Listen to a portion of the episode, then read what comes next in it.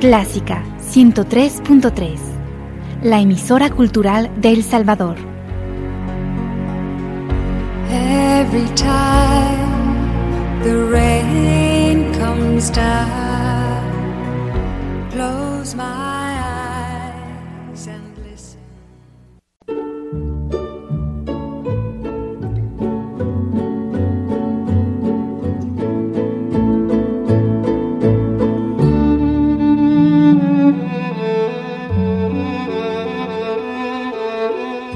Usted sintoniza Clásica 103.3.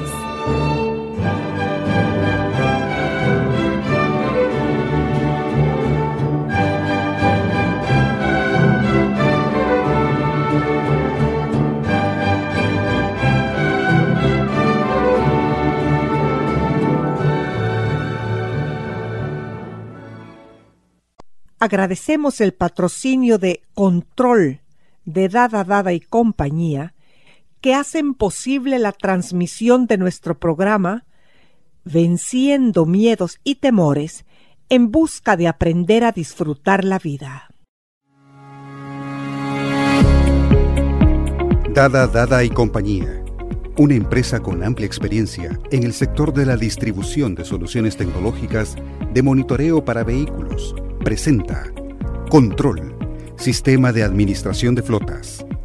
Más que un sistema de monitoreo GPS, Control es su herramienta para monitoreo y control de operaciones y logística, establecimiento de rutas, medición de productividad, gestión de flotas, análisis de tiempos, gestión de combustible y mantenimientos. Con Control, podrá optimizar tiempo, recursos y hacer más ágil la administración de su flota vehicular. Para más información, contáctenos al PBX 2246-9200. Con Control, usted tiene el control. Control es un producto de Dada Dada y compañía. Confianza, tecnología, innovación.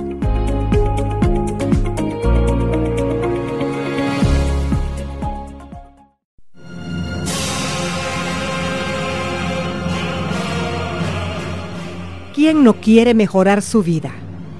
¿Quién no quiere contribuir a vivir con pensamientos, actitudes y acciones que hagan un disfrute nuestro diario vivir? Mejora el funcionamiento de tus neurotransmisores, de tus neuronas, etcétera, a través de la ciencia de la psicología y comenzarás a ver la luz en este caminar. Fabiola, bienvenida. El equipo de la radio que hace posible este programa te damos la bienvenida, como siempre. Pues muchas gracias por esa bienvenida tan calurosa, tan amable. Gracias a ti por tu presencia. Contanos, Fabiola, lo que vamos a platicar este día. Me decías antes de tomar el micrófono que querías hablar sobre los estilos atribucionales que son los procesos cognitivos a través de los cuales nos explicamos nosotros mismos los sucesos, tanto internos como externos. ¿Es así? Sí, así es. Fíjate, viene de atribuir, ¿verdad? ¿A qué le atribuimos un significado? ¿Por qué? ¿Para qué? Y tiene que ver, fíjate, porque el ser humano es curioso. El ser humano necesita tener respuestas necesitamos dar explicación a lo que nos sucede, necesitamos entenderlo y esto nos lleva a que atribuimos causas y decimos, ah, esto se debe a esto otro. Esto que me pasó debe ser por tal motivo. Lo que le pasó a tal persona creo que viene por tal razón o por tal causa. Y siempre cuando nosotros nos escuchamos hablar a nosotros mismos o escuchamos a otras personas, descubrimos esto, que constantemente estamos atribuyendo una causa para poder explicarnos lo que nos sucede a nosotros mismos en nuestro mundo interior o lo que le sucede a otros o para explicar sucesos externos, ¿verdad? Situaciones que ocurren a nuestro alrededor. Y esto nos lleva a darnos cuenta de otra cosa. Fíjate, somos curiosos, pero también necesitamos tener control. Necesitamos controlar nuestras vidas, controlar los sucesos y a veces controlar a los demás o nuestras relaciones con los demás. Y aquí es donde este término, este concepto del control crea mucha polémica. Porque lo usamos más en un sentido peyorativo o en un sentido negativo. Cuando nos quejamos de esto, ¿verdad? Y decimos, es que mi novio quiere controlarme, es que mi hijo quiere dominarme, quiere controlarme, es que mi jefe me controla. Y lo hablamos más en un sentido en el que otra persona quiere enseñorearse de nuestra vida. Tener poder sobre ti. Así es, ser el amo, ser el que dictamina lo que tú haces o lo que sucede en tu vida. Quizás ahí, fíjate, ya hablamos de un control patológico, de un control insano, que tiene que ver con relaciones disfuncionales, en las que todos en algún momento podemos caer. También las personas ansiosas son tremendamente controladoras. Y en el caso de la persona ansiosa, fíjate, no es porque quiera tener un poder morboso sobre la vida de otro, no es porque quiera sentirse superior o el amo de la vida de otros y eso le da poder y satisfacción. En la persona ansiosa la necesidad de controlar tiene que ver con evitar sufrimiento.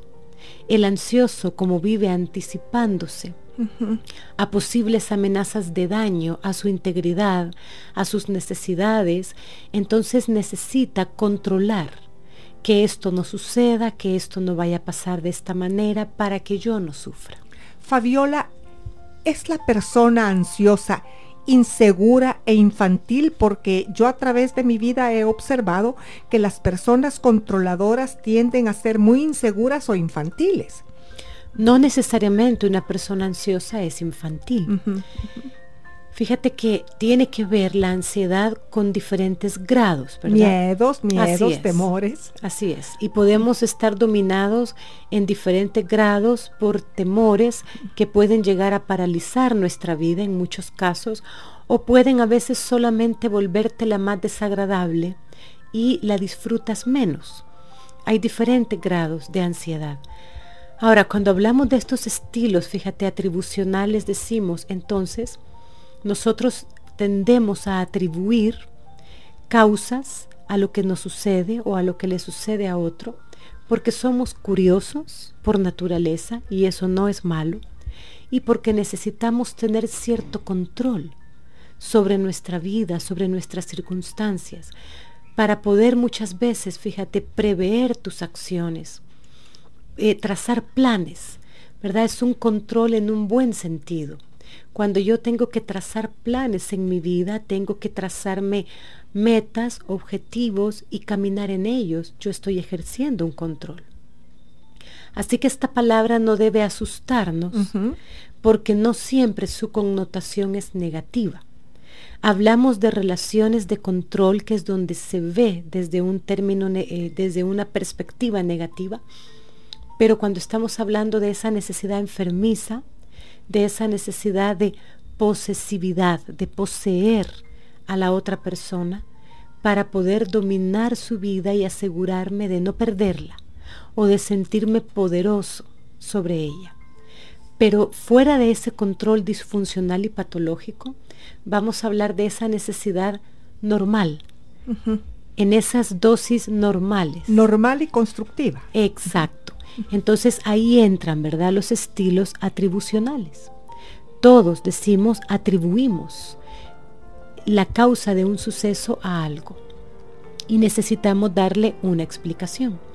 Entonces, ese proceso cognitivo que empieza, fíjate, cuando tú percibes algo a través de tus sentidos, percibimos, estas, estas percepciones llegan al cerebro y empiezan a activarse eh, interpretaciones, empiezas a darle un sentido, una explicación a esto que has percibido a través de tus sentidos y empiezan entonces los procesos cognitivos aquí a entrar en acción. Y a veces tenemos ya patrones de pensamiento, esquemas de pensamiento que rápidamente le dan una interpretación y le dan una explicación a eso que estamos percibiendo. En otros casos tenemos que ir creando nosotros esta explicación, esta atribución a lo que está sucediendo o a lo que nos está sucediendo a nosotros. Pero siempre, fíjate, se pone en funcionamiento un proceso cognitivo a través del cual tú vas a, a crear pensamientos, ideas que van a dar una interpretación a lo que te está pasando y luego esto va a dar lugar a que aparezcan emociones, sentimientos y después vas a actuar. Ah, por eso es que hay un tratamiento en psicología que reciben muchas personas que se llama cognitivo-conductual. La terapia cognitiva conductual, ¿verdad? Está muy en esta línea en la que yo proceso una información que me viene de fuera o una información que viene de mi interior. Yo la proceso, yo le doy una interpretación, yo le doy una explicación a eso, viene en base a lo que sé o a lo que estoy aprendiendo en ese momento o una combinación de ambos.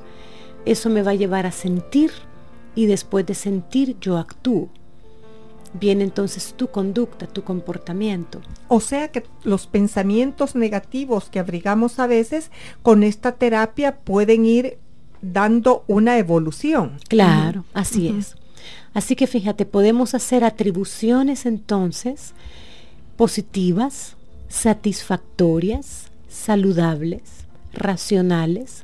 Y cuando hacemos estas atribuciones, nos sentimos mejor, nos sentimos satisfechos, contentos, a gusto, sentimos control sobre lo que sucede y actuamos en base a eso. Pero también podemos estar haciendo atribuciones negativas, insatisfactorias, irracionales, desmedidas, que nos van a crear entonces un fondo emocional de malestar, de ansiedad, de preocupación, de enojo, de irritabilidad y vamos a actuar en base a esto. Entonces cuando una persona actúa, cuando una persona decide un curso de acción y, lo hace material, lo, lo ejecuta, cuando vemos su conducta decimos, ha habido todo un proceso anterior, ha habido todo un proceso previo. Ella ha hecho una atribución, ella está atribuyendo a algo está dándole una explicación a lo que está sucediendo. Eso le provocó unos, unas emociones y después de esto actuó. Fabiola, ¿puede una persona hacer este proceso por sí sola o tiene que recibir una guía? No necesariamente, fíjate, estos eh, en realidad son procesos para los cuales el ser humano está diseñado. Son procesos que, fluyen en, en la persona. Ahora, cuando hay un trastorno emocional, cuando hay un trastorno mental, cuando hay un problema psicológico, estos procesos pueden verse entorpecidos, pueden verse mermados y en algunos casos pueden verse bloqueados. Porque fíjate, si lo que la persona percibe a través de sus sentidos o lo que percibe del interior la persona le da una explicación, le da una atribución causal a esto, tenemos que tener en cuenta que si la persona sufre un trastorno psicológico, dependiendo de la severidad, puede entonces estar haciendo atribuciones equivocadas, atribuciones muy subjetivas, eh, interpretaciones, ¿verdad? Muy subjetivas, muy equivocadas, muy basadas en un estado mental de tormento en el que va a ser una atribución errónea, tanto de sí misma, de lo que le sucede, de los demás y de las intenciones de los demás pero no todas las personas están conscientes de que tienen un trastorno psicológico y pueden hacer esta terapia por sí solos, llamémosla así, terapia entre comillas, y estar equivocados, porque es rara la persona que tiene la sabiduría y el equilibrio para saber que tiene un trastorno psicológico. Claro, entonces muchas veces los frutos de nuestra vida, ¿verdad? Lo que recogemos nos puede estar indicando que algo en nosotros no está bien. Una persona, por ejemplo, que constantemente sufre problemas dentro de su familia, siempre está en conflicto con sus seres queridos, puede preguntarse, ¿habrá algo en mí que anda mal? ¿Estaré haciendo atribuciones equivocadas? y todo esto me lleva a estas relaciones con mi familia negativas, desafortunadas, o alguien que fracasa constantemente en sus relaciones sentimentales, puede eh, examinar esto y decir, ¿será que hay algo en mí? ¿Será que estoy haciendo atribuciones equivocadas? Pero ves, Fabiola, como te digo siempre en los programas que la parte espiritual es vital, porque si tú no tienes humildad para darte cuenta de lo que estamos hablando en este momento, tú nunca vas a reconocer que sos tú la del problema. Dirás, bueno, conversé con una persona una vez y exteriorizó esta persona. Es que las demás personas no me merecen. Ajá. Aquí hay un estilo atribucional muy eh, negativo y muy equivocado. Porque no es posible que todos estén equivocados menos la persona. Hay un refrán muy lindo que dice, si alguien te critica o llama tu atención, aunque tú creas que no tiene la razón, atribúyele cierta. Así es. Cierto grado de razón tiene que ver con lo que tú has dicho, cuando en nuestro carácter vamos formando la humildad como un rasgo de carácter. Esta humildad es la que nos permite reflexionar y pensar en qué medida o en qué porcentaje eso que otras personas nos dicen podría ser cierto. Quizá no en un 100%, pero en qué medida. Porque como tú dices, aún por pequeñita que sea, alguna contribución puede haber en lo que la persona nos está diciendo. Pero se requiere esta humildad porque fíjate, esto tiene que ver, esta humildad tiene que ver con que cuando el carácter va madurando, la autoestima va en mejora también. Es un proceso que va en paralelo, que se acompaña uno a otro. Cuando tu carácter madura, se fortalece, no endurecimiento, fortalecimiento, que es diferente. Cuando nuestro carácter se va forjando y se va fortaleciendo, la, autoestima crece. Tu autoestima también va en aumento. Porque la autoestima tiene que ver con, fíjate, sentir que yo me caigo bien a mí mismo. Yo me siento cómodo conmigo mismo o conmigo misma. Me siento a gusto. Y quizá lo podemos resumir en esa frase sencilla. Yo me caigo bien a mí mismo. Yo le pregunté una vez a una persona, ¿tú te caes bien a ti misma? Y me dijo, claro que sí, me caigo bien. Tú puedes estar una semana completamente sola. Ay, no, me dijo, qué aburrido. Ah, pues no te caes bien, le dije. ¿Qué opinas tú sobre eso? Bueno, también aquí tiene que ver el temperamento, ¿verdad? Hay personas muy sociables, hay personas que necesitan mucho el contacto con los demás, se nutren mucho del contacto con los demás. Entonces, se pueden caer muy bien a sí mismas, se sienten a gusto con ser como son y ser la persona que son, pero sí se pueden aburrir de pasar unas semanas solas con ellas mismas. Sin embargo, temperamentos más eh, melancólicos, más tímidos, más reservados, más analíticos, son más amigos a veces de los libros que de la gente, más amigos de su tiempo a solas que de querer estar con los demás, porque analizan mucho, meditan mucho y disfrutan haciendo eso. Entonces tiene que ver también con el temperamento. Creo que es cuestión de buscar un equilibrio. El delicado equilibrio en la vida. Exacto, ni el exceso de algo, ni la total ausencia de algo.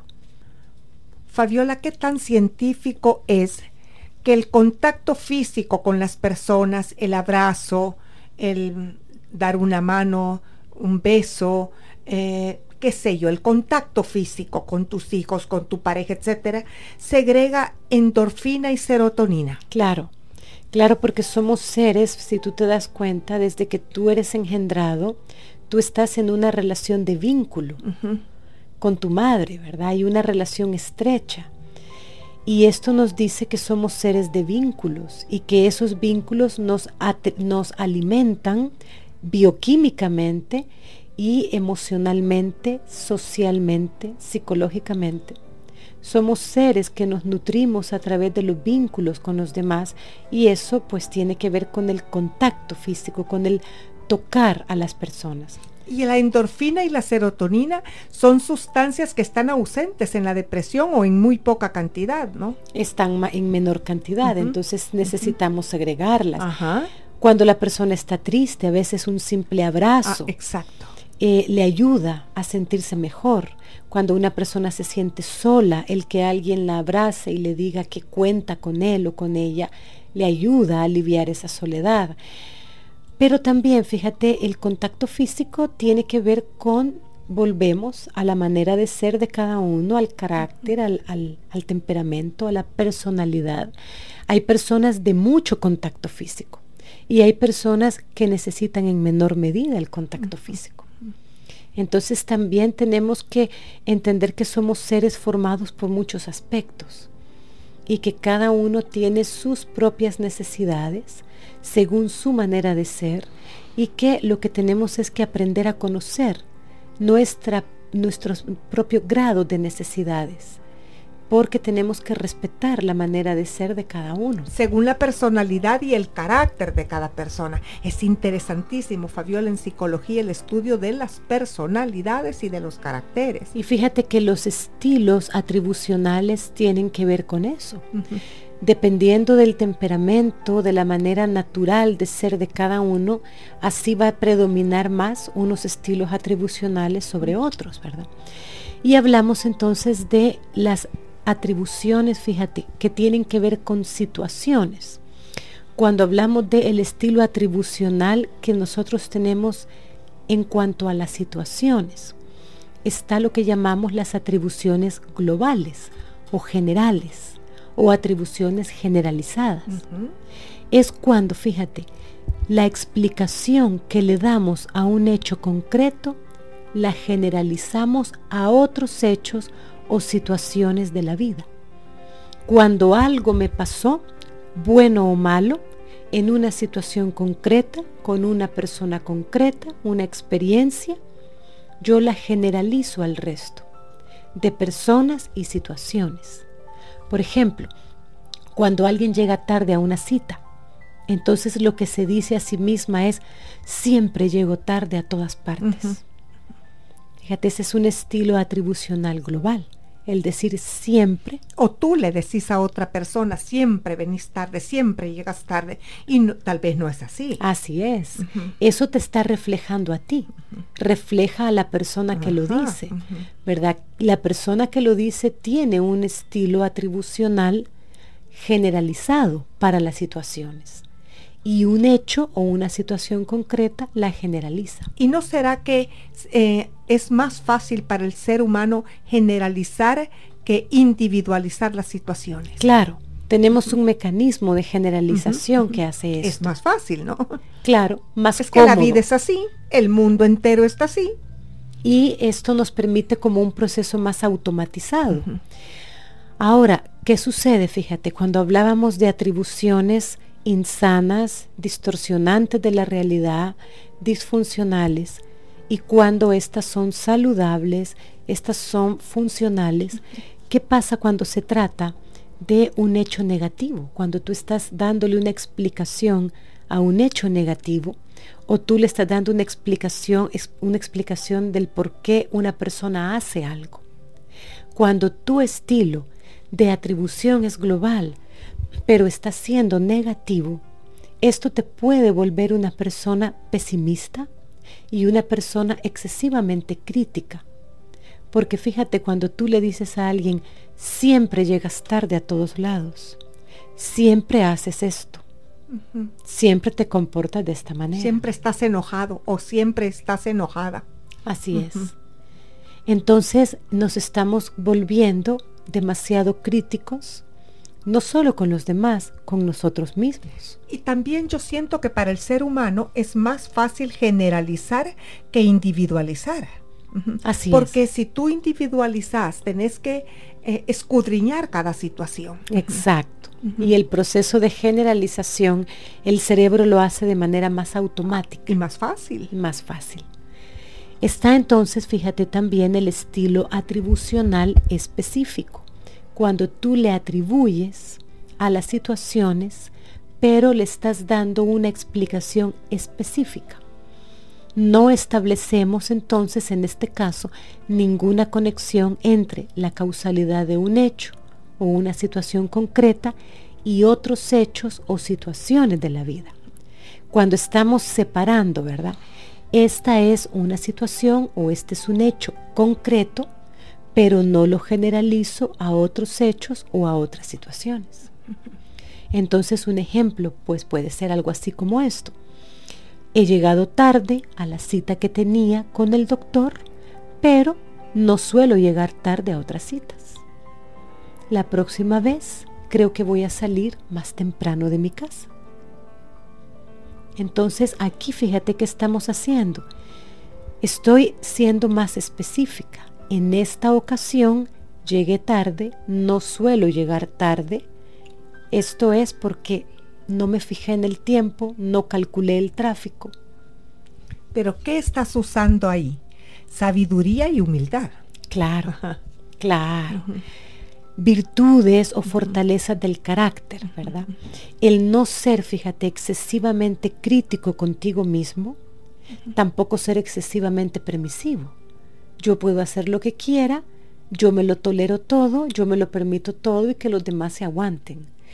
Aquí estamos viendo más un equilibrio, porque la persona logra separar y lo que tú dices, para hacer una atribución más específica, más concreta, más del momento, tienes que analizar más. Porque cuando alguien dice, siempre llego tarde, muchas veces cuando tú le haces la pregunta, ¿siempre? Lo corrige y dice, bueno, no siempre, a veces, en algunos momentos cuando voy con mucha prisa, cuando tengo muchas cosas en mi agenda, cuando no calculo el tiempo. Pero también estás ahí eh, analizando y escudriñando la situación, eh, aún para ti misma. Es más fácil decir es que siempre lo hago así, siempre lo hago, eh, siempre lo hago mal o siempre lo hago bien. Es más fácil, Fabiola, y no nos gusta. Lo difícil, sobre todo en esta actualidad que estamos viviendo, comida rápida, comida fácil, relaciones fáciles. Entonces nos estamos yendo por un camino hacia lo menos complicado y muchas veces se necesita complicarse un poco para superarse. Y aún en nuestros procesos cognitivos nos podemos volver más light. Exactamente. Ahora vamos a ver, fíjate, las atribuciones temporales, cuando se trata de hacer una atribución dentro de lo que es el espacio del tiempo. ¿Qué pasa? ¿Qué, ¿Cómo podemos atribuir en el tiempo la causa de algo? Y están, fíjate, las atribuciones estables. Y es cuando la causa de lo que sucede se percibe como inmutable, como esto no cambia. La causa de esto que ha pasado es así y esto no va a cambiar. Esta misma causa la vemos aparecer en el pasado y estamos convencidos de que se va a repetir en el futuro entonces, nuestras atribuciones, fíjate, cuando son atribuciones estables, cuando tienen que ver con hechos negativos, desafortunados, nos lleva de nuevo a atribuciones pesimistas que pueden llevarnos a la depresión.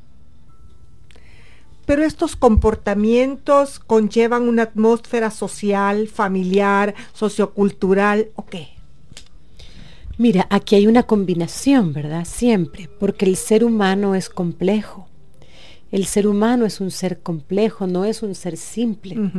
Entonces estamos compuestos tanto por nuestro propio estilo personal, nuestra propia genética personal, que puede ser en unas personas más optimista y otras personas pueden ser por naturaleza un poco más pesimistas. Tiene que ver con nuestro entorno cuál era el estilo atribucional de nuestros padres. ¿Hacían atribuciones permanentes, estables o eran atribuciones temporales? ¿Cómo atribuían ellos la causa de los hechos? Y esta es nuestra escuela de aprendizaje. ¿Cómo es nuestra cultura, nuestro medio social en el que nos movemos? Todo eso nos va formando. Ahora, esto no significa que no tengamos la capacidad de reaccionar, de despertar y decir, pues yo puedo cambiar. Aspectos que yo aprendí de mi medio, de mi cultura, de mi casa, de mi familia. Y la habilidad de combinarlos. Así es. Entonces, fíjate, en, esta, en estas atribuciones estables, ¿verdad? Cuando decimos, esto mismo sucedió en el pasado y se repetirá en el futuro. Si esto es bueno y si esto tiene que ver con superarte, si esto tiene que ver con algo eh, saludable, positivo, pues qué bueno. Pero cuando tiene que ver con algo desagradable, triste, incómodo, caótico, entonces te lleva a vivir una vida de desesperanza porque lo malo que me está pasando en este momento seguirá siendo así en el futuro. Eso lleva a las personas a vivir en desesperanza. Y hay que tener un sumo cuidado con el hablar, porque la palabra tiene un gran poder, Fabiola. Sí, así Una vez una persona me dijo, habla bien. Estoy hablando bien, le dije. Yo creí que era el vocabulario o el tono de voz. No, me dijo, no digas eso negativo en voz alta. El contenido. Porque tu cerebro escucha. Así es. Y el ambiente, los aires escuchan, me dijo. Y estás proclamándolo. Y te estás programando. Así es. Para hacer. Así es. Y por último, pues vamos a hablar de lo que son las atribuciones inestables. Fíjate, ese estilo atribucional inestable y es cuando la causa de algo se interpreta como una explicación de este momento, hoy, en este ahora, pero no se relaciona con ningún otro espacio temporal, ni pasado, ni futuro. Fíjate, este estilo atribucional que llamamos atribuciones inestables tienen que ver mucho con el presente, en este momento, hoy, este día, en estos segundos, en este espacio de tiempo, esto sucedió y esta es la causa. Pero la persona no atribuye que esa causa va a seguir afectando un futuro o están afectados por un pasado y que eso va a seguir sucediendo así, sino que es como más específica, ¿verdad? Es más concreta, más específica. Y la persona dice, Hoy me he retrasado en mi cita con el médico, pero hoy, en este espacio, en este día, en este presente. Pero no dice, hoy me retrasé, así que siempre me voy a retrasar y siempre me retraso, así que siempre me voy a retrasar. Tú has escuchado a personas decir, es que yo soy una calamidad. Fabiola, yo digo, pero ¿cómo se atreven a decir eso si están proclamando, están diciendo una palabra poderosa eh, que... Que las está programando. Y que su cerebro la está escuchando. Claro. Está haciendo, fíjate, una atribución estable. ¿Verdad? Una atribución global y estable. Y esto puede programar muy negativamente nuestra toma de decisiones en la vida y el resultado de ellas. Así que tenemos que tener mucho cuidado con las atribuciones que hacemos. Y en las atribuciones debemos de ser muy analíticos porque hasta el tiempo, el clima, cambia nuestras actitudes. Muchas veces te has retrasado en algo porque el clima, el calor, tantas cosas que influyen en la vida, las personas, el ambiente, bueno, como, como te dije anteriormente, analíticos, escudriñar las cosas. Así es. Hay un pensamiento de Martin Luther King que dice, hay algo de bueno en lo peor de nosotros y algo de malo en lo mejor de nosotros. Cuando descubrimos esto, somos menos propensos a odiar a nuestros enemigos. Un gran señor, Luther King, un gran señor y también Mandela, Fabiola, yo los admiro a los dos. Gran, gran ejemplo de perseverancia, de humildad, de entrega. Fabiola, como te digo siempre, esta radio y yo te agradecemos muchísimo la contribución a este programa. Pues el gusto es mío de poder contribuir en lo que les sea útil a las personas que nos escuchan Y a ustedes, mis queridos radioyentes, gracias por mantenerse fieles en nuestra sintonía. Si tienes un aporte, un comentario o pregunta, escríbenos. Nos gusta tener contacto con ustedes. Nuestros teléfonos 2246 9348 y 7910 4175. Que el Todopoderoso los colme de muchísimas bendiciones. Hasta pronto.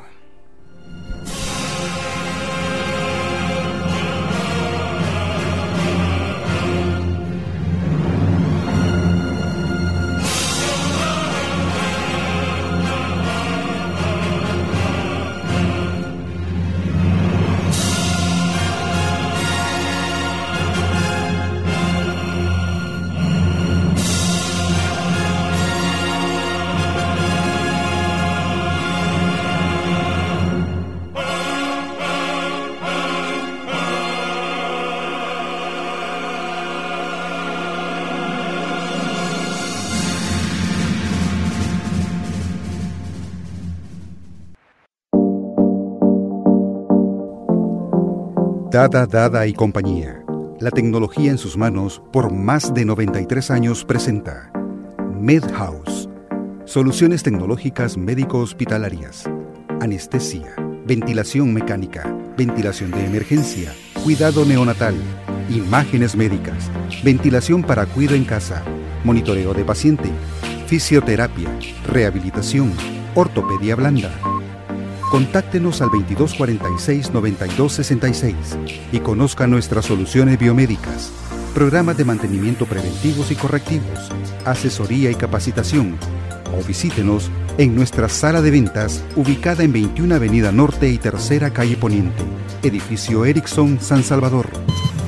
MedHouse, soluciones médico-hospitalarias, una división de Dada Dada y compañía.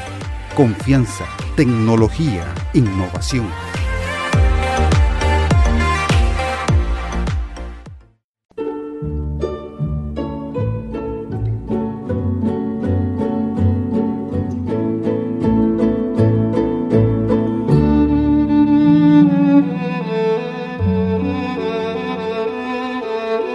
Usted sintoniza Clásica 103.3.